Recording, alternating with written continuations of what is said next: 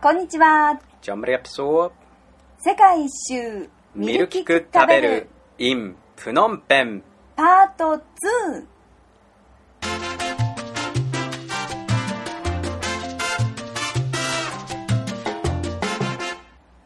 めぐみです。りょうです第30回の世界一周ミルキク食べるです。この番組はバックパッカーの私たちが見る、聞く、食べるをキーワードに旅先での出来事や感動、また旅の情報をお届けするポッドキャストです。旅の魅力やカルチャーショックをリスナーの皆さんと分かち合えたらいいなと思っております、はい、今回私たちどこにいるのかと言いますと、はえーカンボジア王国プノンペンでございますい、え到着してから1週間になりますが、まったりとプノンペンを満喫しています。はい特にね目立った動きはないんです けどなかなかあのプノンペンでまったりする人も多くはないと思うけどねそうみたいだね、うん普通のツアーだと1泊2日とか2泊3日なのそうだね2泊3日したら長いと思うようーんうん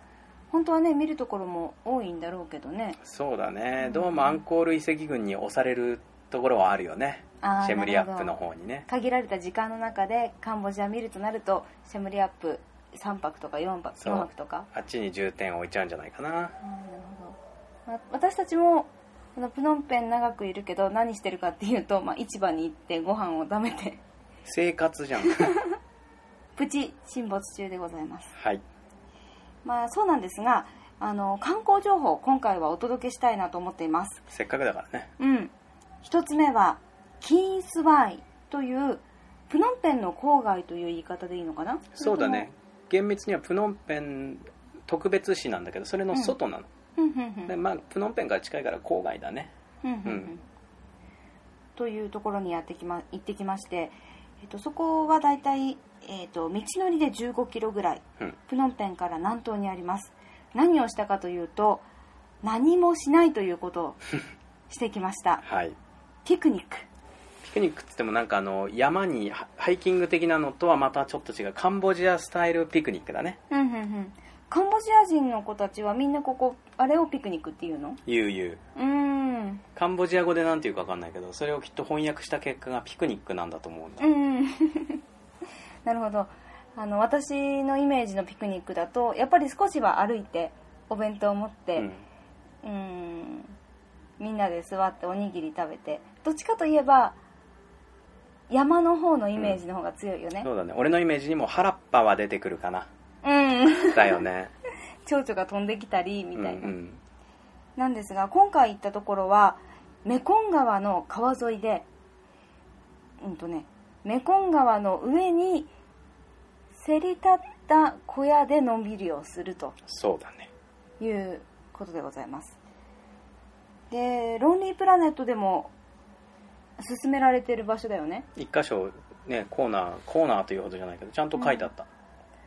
でロンリープラネットの情報だとだいたい4000リエルだから1ドルぐらいで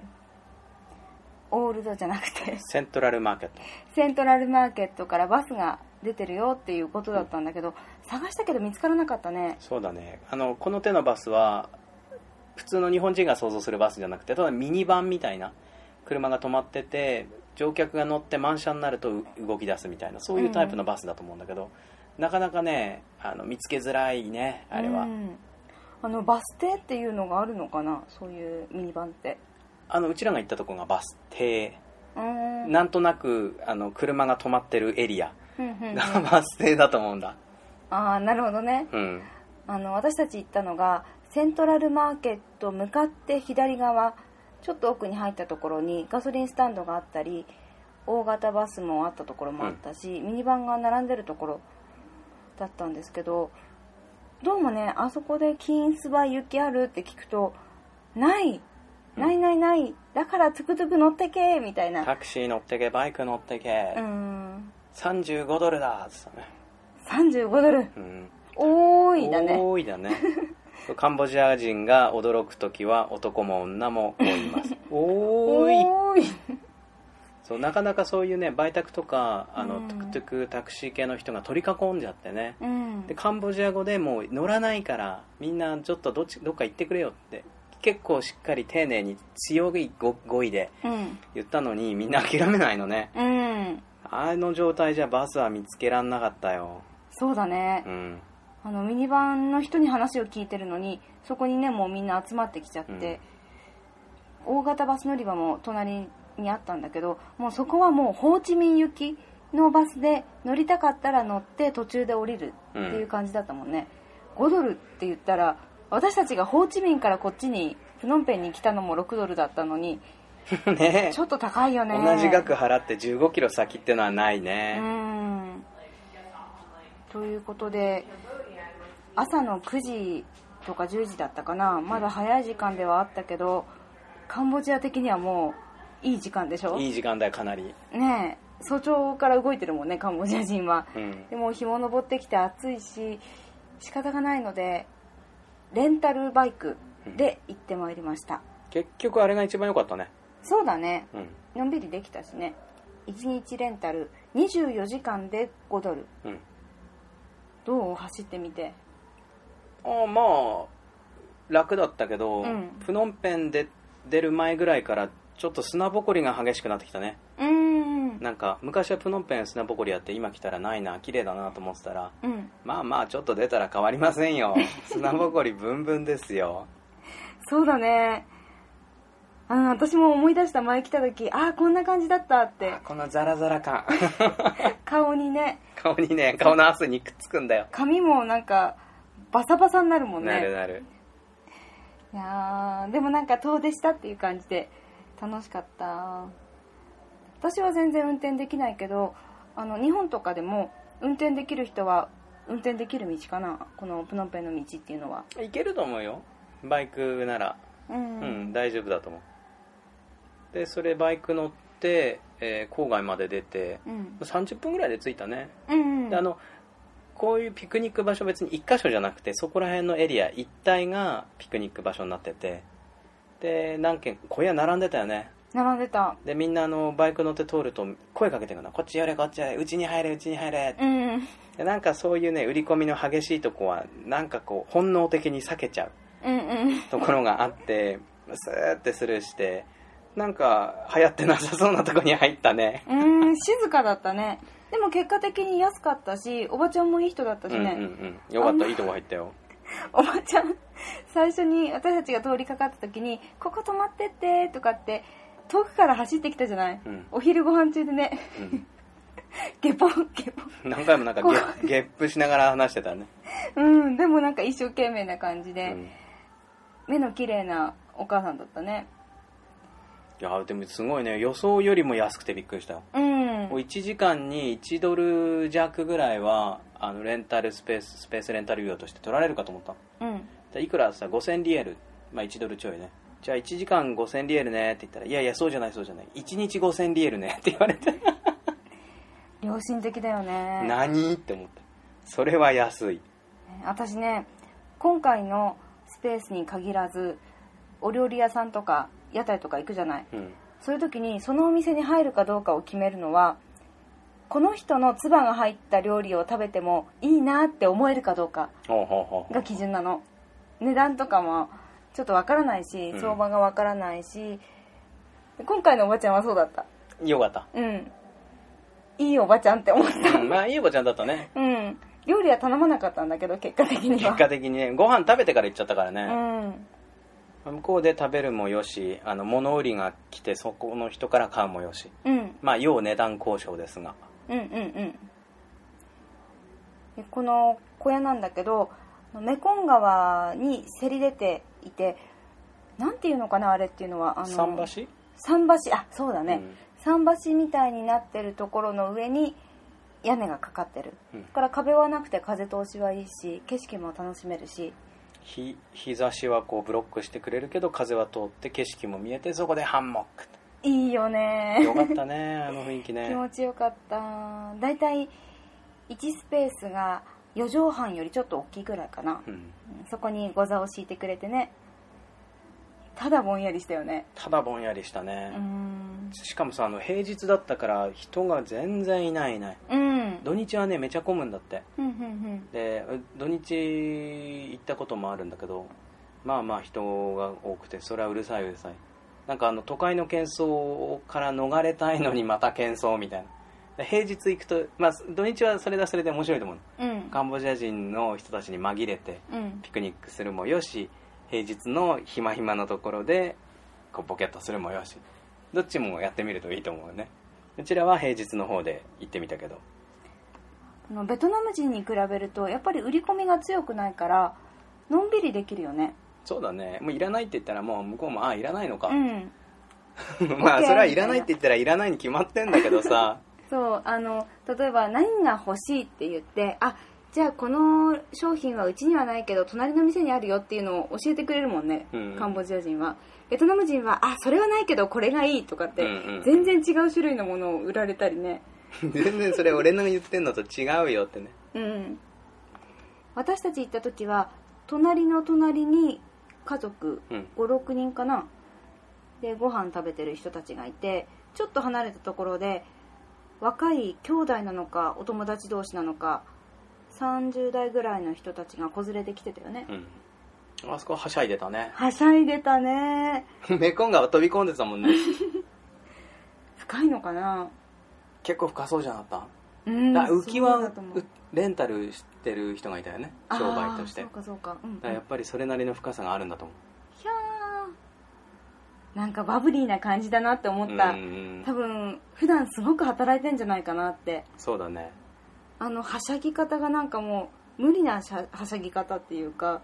純粋に楽しいっていうよりは「えいやっちゃえ!」みたいなうん仕事で疲れてる感じうんっていうのをちょっと感じましたねうんあそこでね私ぼーっと見てたらさ釣りしてんのかなって思ったお兄ちゃんがいたのうんおと大人の人なんだけうど、んそしたらどうもね違うんでよく見たらおしっこしてんの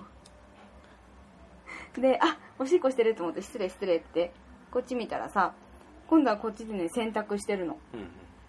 うんわえーっどて距離近いの近い近いなるほうどーん母なるメコンですなそうですね、んそして私たちが泊まったスペースさご飯出してたけど水道なかったじゃないうん水ねどうしてんだろうねなんてこともちょっとふと思ったりしてうん俺も思ったけど思わないようにした まあ結局頼まなかったけどね、うん飲み物と氷のちゃんとしたあの衛生氷うんタコは生いっていう衛生氷を頼んでうんそれ入れて飲んだだけだけどうん、あでも台所ねちょっとちらっと見えたけど飲み物用の水飲料水のペットボトルが何個か並んでたから多分それ使ってんじゃないかなって思いましょ思いますうでもあのいろんなねあの段階の綺麗さの、うんえーお店がいっぱい並んでるからうんちょっと気になる人はなんかこうコンクリでできたレストランっぽいのがついたそういう小屋に行くといいと思ううん若干値段は上がるかもしれないけど、がぜん衛生的なはずうんでも今回私たちが行ったところも比較的安いうんところだったし、あの水道とかトイレについてなかったけど氷頼んだら穴前うん衛生氷が出てきたよね、うん私今回の場所に限らずあの屋台みたいなところで出してくれるお茶見てても大体穴米氷だからうんうん甘穴米氷って限定しなくても衛生氷が出てくることって増えたのかなってそうだね穴前じゃない穴前穴前って言いますけど穴前はカンボジア語で衛生という意味なんですけど、はい穴前タコ穴前穴前氷じゃない氷普通の氷であの氷に入れコップに入れるっていうお店はかなり今のところ見てないかもね、見てないねうん、すごあのいー衛生環境上がってんね、うんそうだと思うよくこっちに来たら生水はダメですよって言うじゃない、ビール飲んだりジュース飲んだりするときに入れてもらう氷が衛生氷じゃないとそれが溶けてお腹壊すかもしれませんっていうふうに昔はよく言ったけどね、今は心配しなくてもいいのかもと思いますでこの小屋から見る景色がね本当に綺麗だったよね、うん、なんか悠久の川メコン川って感じでね、うんゆったりでも力強くブーンと流れてその上に雲がドバーンでたまにあのおばちゃんがなんかサッパ船みたいのでうんフルーツ持ってポケーっと現れて「食べるかーい」って「食べないよーじゃあねー」って 「おい売り込む気なしかー」みたいな本当だね「あの雰囲気がいいようんどっちがお客さんか分かんないぐらいのんびりしてるよねお店の人?」うんああそうだねおあの店の人もハンモックでボケって まったりしてますわ、ねえメコン川ってすごいよねうんあれは源流がもうずっと北でしょ中国ぐらいかな、うんうん、このまま北に行ってラオス入ってラオスとタイの国境沿いをブワーって行って雲南省あそこら辺まで行ってんのかななんだかすごいとこまで行ってると思ねうまあまあいろいろ考えちゃいますこのあのキンスワイピクニック情報はブログにもね写真と一緒に載せてんでちょっとチャレンジしたい人はブログの方も見てくださいメールもくれればなんか細かいことも教えられるかもしれませえんはい本当におすすめです真っ青な空と広いメコン川と接してるのねおー 詩人みたいなこと言 うなそうそしてその水面に映った雲と木々とそれから流れてくる浮島を見てぼーっとしてると屋根にボサッボサボサっていう不思議な音がしてよく見るとランブータンの実が落ちてくるんですよ結構いい勢いのいい音を立てて屋根にバサッバサッゴロゴロポチャンって言って川に流れていくのなんかもうほんと素敵ご覧になってくださいこちらはネイチャー版の観光情報でしたで続いては文化版じゃあえっ、と俺から話してもいいですかね、はいえっ、とねどこかっていうとまあ王立博物館王宮の隣にある博物館でまあガイドブックにも載ってるからね、うん来た人はかなりの確率で行くんじゃないかと思うんだけどちょっと今回その博物館イメージアップキャンペーンみたいな感じで、うんえー俺ぜひこれは言いたいんだけどもカンボジアに来た人はみんなねまずアンコールワット遺跡群に行くじゃないシェムリアップで、で「わーい遺跡だ世界遺産だ」って言って回って楽しんだらもうなんか博物館いいやみたいな行かない人っているのよでその人たちにあのぜひ行ってほしいと思ってでそのきっかけになるような情報をちょっと言えたらいいかなと思いましてあの博物館があって3ドルで入れたかなえっ、といろんなものが展示されてんだけどメインは石彫石の彫刻なのねうんでアンコール美術のこの石彫コレクションで言えば世界でもう一番しっかりしたところフランスにも一部あるんだけどそれと比べても全然すごいところであのシェムリアップの遺跡ってさこうまあすごいけどあれは建物でそこに行ってその雰囲気を感じるような場所じゃないだけどこっちの博物館はその中に実際にいた石彫たちをこう見れるっていうなんか全然趣が違うからどっち行ったからどっちがいいっていうんじゃないんだなと思うしあのアンコールワット観光してるとねもう次々にいろんなところを巡らされるような節があってで前の寺院と今の寺院とどういう関係なのかどっちが古いのかとかって結構分かんなかったりするんだよね、広すぎてそうお多すぎてでアンコール遺跡回るときはやっぱりどどこの遺跡は午前中が光がいいとかさ、うんあっちは午後が空いてるとかいろんな計画の上で回らされちゃうからあの博物館の方は基本的にあの石彫は時代順になってるだから時代順にどういう風なこう石彫の雰囲気が変わっていくかっていうのをこう徐々に見れるっていうのはアンコール遺跡では体験できないのかなと思ってちょっと前置きが長くなっちゃったんだけどあの石彫の中でもね2種類ぐらい時代が時代がというか2種類ぐらいあって、まあ、アンコールワットのワットだけじゃないけどアンコール時代って言われる時代とアンコールの前の時代でアンコールの前の時代もすごいいいのでアンコールの時代ももちろんいいのうんだからアンコールはアンコールだアンコールだと思って見ないでその前の時代もぜひ見てほしいとで前アンコール期っていうんだけどその時代は結構インドの影響が色濃く残っててこう石彫も大体ブロンズもそうなんだけど腰が曲がってるのね腰をクッと軽くひねって立ってる像がなぜか多いのですごいあれはねインド的でインドのその彫刻文化みたいのを受け継いだ形ではあるんだけども、うん、あの腰をくって曲げるっていうのはあの S 字型に立つってことうーんとねそうだね正面見た時にうん腰が、まあ、右なり左なりにちょっと横にずれてるうんうんうん決してあのおじいさんみたいに腰が曲がってるってことじゃないな うんうん直立してないちょっとこう、かどっちかに傾きをつけているすごいあのそれはね綺麗なのよねうんなんだけどもはっあの800年ぐらいからアンコールの時代が始まるとだんだんそれがなくインドの影響から脱していくっていうかねいわゆるそのクメール的国風文化みたいになってって、うん独自のスタイルをまた作ってそれはそれで楽しいとなんであの時代ごとにどういう姿勢が変わっていくのかとか顔が変わっていくとかそのただ立つにしてもこうのけぞってるのか前かがみになってるのか顔がどんくらい笑ってるかとかっていうのでその時代の実は王様のこう政策だったり時代の雰囲気っていうのがかん時代中に感じ取れるっていうのをんこう思いながら見ていくとかなりこう面白くなってくると。うんあの時代によって石彫全体がすごく痩せてたりそうそうそうそうがっしりしてたりあったよねあったねあと王様だっけあの、坊主にしてあーあの装飾品を装飾品を何もつけないでうんうん作ってもらった人もいるんだようねん、あれは最後の方にあるジャヤバルマン7世のうんだ像王様として装飾品をつけずに彫刻になったっていうのはあの人が初めてで、うんうんうんまあ、仏教徒だったりとか自分はこのなんていうのブッダの弟子ですよとあの最高ランクじゃない王様だからってトップじゃないよっていうのが現れていたりとかその前の時代はすごくこう威厳のあるあの像が多かったりとかうんでそういう時代が感じられるのがおもろい。うんでちょっとねピックアップ、え3つだけこれは面白いよって思うのがあったんで言いたいんだけれども、最初にねあの前アンコール期の、えードゥルガ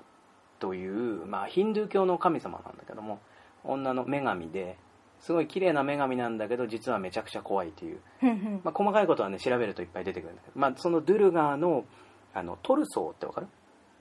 あの腕がな、まあ、彫刻の一部がない欠けてるやつのことをトルソーって言うんだけどうんそのドゥルガーは両手もなくて頭もなかったふんふんふんで、えーと確か牛をねこう踏みつけてるっていう像なんだけどその曲線とかの使い方とか服の質感とかっていうのが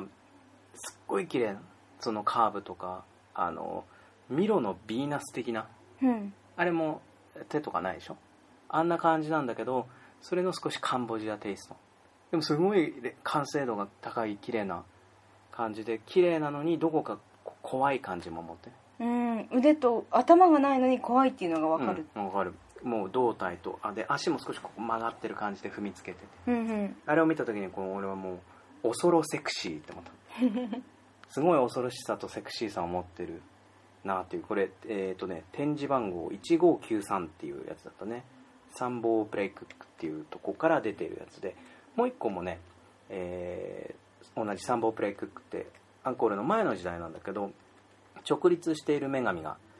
いてこれ番号は1621って書いてあったねうんでこれはもう昔から俺大好きでこれも今度はねトルソーなんだけど顔があるので両腕がなくて直立しているで時代的にあの腰を曲げてるのが多い時代なんだけどこれだけは直立でまっすぐ向いて目がパチッとしてねなんか今のクメール人美人にもつながるような顔もしてるし全体的にラインがこう優しくてうんこっちはこう優しいセクシー的な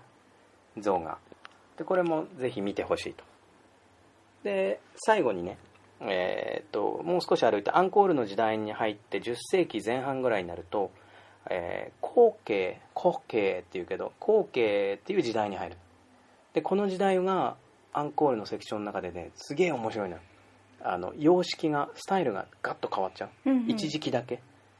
あのやたらでかくなるうーん彫刻がすごいでかくなってしかも動きがすごく入る今にも動き出しそうな像っていうのがどんどん増えていくほんと短い時代なんだけどでこの後継っていう時代はねあのー詳しい話はしないんだけど王様がちょっと対立して一時的に2人の王様がいる時代っていうのが生まれちゃうだから分かんないけど自分が正当だよっていう強い思いからこういうダイナミックなこう作風になっていったのかもしれないし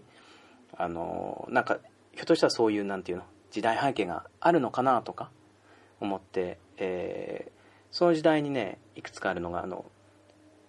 猿の兄弟の血統を描いたっていう大きな彫刻がこれは絶対行けばねでかすぎて見逃さないあのラーマヤナというお話に出てくる、えー猿の兄弟がいるんだけど、うん勘違いが元で仲違いして最終的に決闘をしてしまうっていう運命をたどる猿がいるのでそれを今からお互い体を片方掴んで殴りかかろうみたいなうんうん絵なんだけどもなんかそれがまたさこの時代の分裂した王様の仲違いと重なっちゃうような気がねちょこれ考えすぎなのかもしれないんだけどそういうのも見て感じちゃうようなうんがあるとああなんかふ見ながらこうそういうところまでこう思いが馳せるっていうのうかな、んうんそういうのを思いながら見ていくとねこれはめちゃくちゃ楽しい、すごい迫力があるよね、うん、なんか今にも殴るぞ、うんそのままなんかミスってこっちに殴ってくるんじゃないかみたいなさ、うん、すごい勢いのあるあの石彫なのにまさに動いてるみたいに見えるよね、うん動き出しそうっていうかもう動いてる一瞬を見てる気がするそうだねあれは面白かったでその後行くとまたね細かいうん細工の時代が始まったり今度はちょっと冷たい感じになったり最後にバイオンの時代になって優しい微笑みになっていくというその辿ってほしいねあの決してアンコールワットの時代もバイオンの最後の時代が彫刻の完成じゃなくてそれぞれの時代にこう一つ一つの完成があるのかなとうん俺は思っておりますということであのぜひ皆さん行ってくださいあの遺跡を見るだけじゃなくて中にいた彫刻を見られるのはフノンペンの王立博物館です回し物ではございませ王立博物館の中は写真が撮れなかったのでん、うん、ブログに書く時もちょっとね写真付きではご紹介できないんですが名前はちゃんとねあのブログに書いて検索できるようにうんうんうん、していきたいと思いますという今回はカンボジアプノンペン観光情報編としてお届けしました、えーお楽しみいただけましたでしょうかこの番組では皆さんからのメールや番組の感想をお待ちしていますえー宛先はすべて小文字で「ミルキク食べる」「アットマーク」「gmail.com」「ミルキク食べる」「アットマーク」「gmail.com」まで皆さんからのお便りをお待ちしておりますここまでお届けしましたのは私めぐみとりょうでした。今回もお聞きいただきありがとうございました Och en som rapsar. Det är en haj.